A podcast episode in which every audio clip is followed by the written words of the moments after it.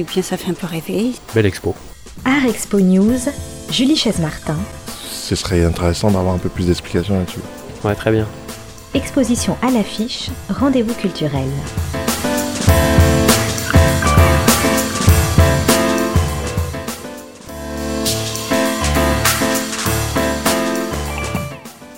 Lorsque je demande à Pablo Valbuena de me citer une ambiance musicale qu'il aime, il me répond immédiatement 4 minutes 33 de John Cage, avec un sourire, à savoir 4 minutes 33 de silence. L'artiste espagnol qui expose actuellement au 104 à Paris, c'est sa première exposition personnelle en France, préfère le son à la musique, vous l'aurez compris. Deux choses très différentes selon lui.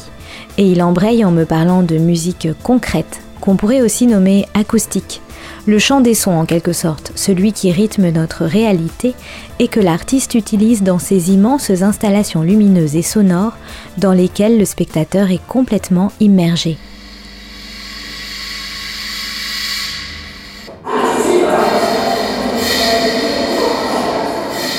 Artiste ou architecte, designer ou magicien, que veut nous dire Pablo Valbuena à travers ces cartographies lumineuses éphémères qui éveillent nos sens? Ça m'intéresse le, le, type d'œuvres qui sont expérientielles, vraiment subjectives, que c'est, sensoriel aussi.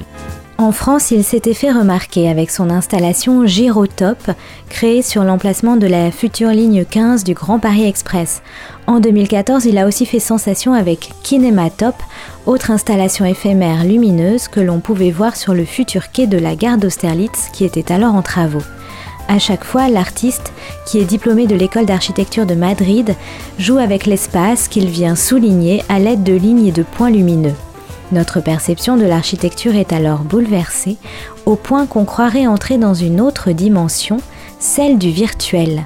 Son exposition au 104 s'appelle d'ailleurs Si le temps est un lieu. Peut-être mon travail essaye de euh, rendre plus évident ce contraste non? que pour créer dans un espace qu'on considère réel, un espace que ça devienne un peu euh, presque imaginaire, ou, virtuel, ou, pas réel du tout. Non? Pour revenir en quelques moments, il y a, dans toutes les œuvres, il y a un moment de silence où on revient à, à l'espace original. Non? Et, cette euh, confrontation entre les, entre les deux, euh, pour moi, j'espère que, que génère une, une réflexion. Voyage du réel au virtuel et du virtuel au réel, l'artiste joue avec notre perception de la réalité en nous conduisant à travers des espaces où l'on est invité à regarder différemment notre environnement, formes géométriques et points lumineux qui font penser à de savants calculs algorithmiques.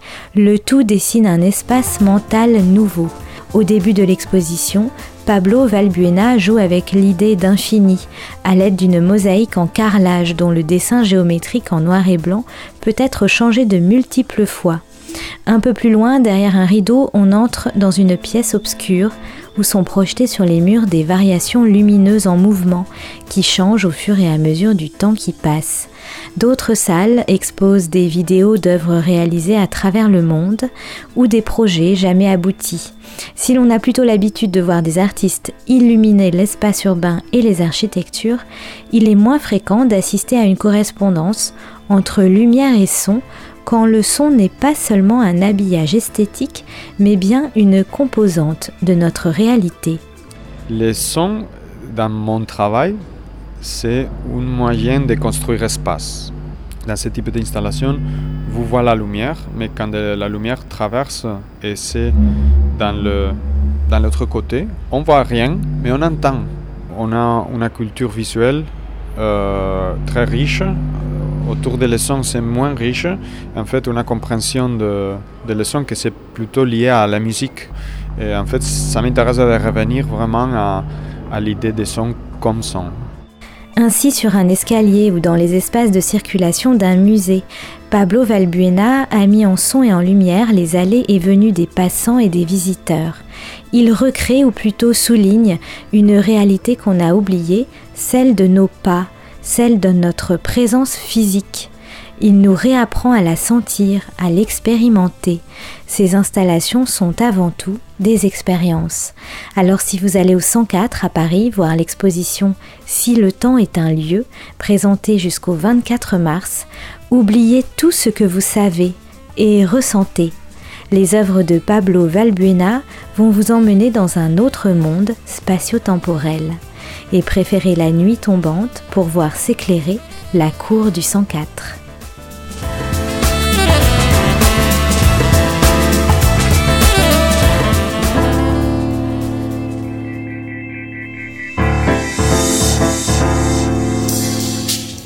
Et bien, ça fait un peu rêver. Belle expo. Art Expo News, Julie Chaise-Martin. Ce serait intéressant d'avoir un peu plus d'explications là-dessus. Ouais, très bien. Exposition à l'affiche, rendez-vous culturel.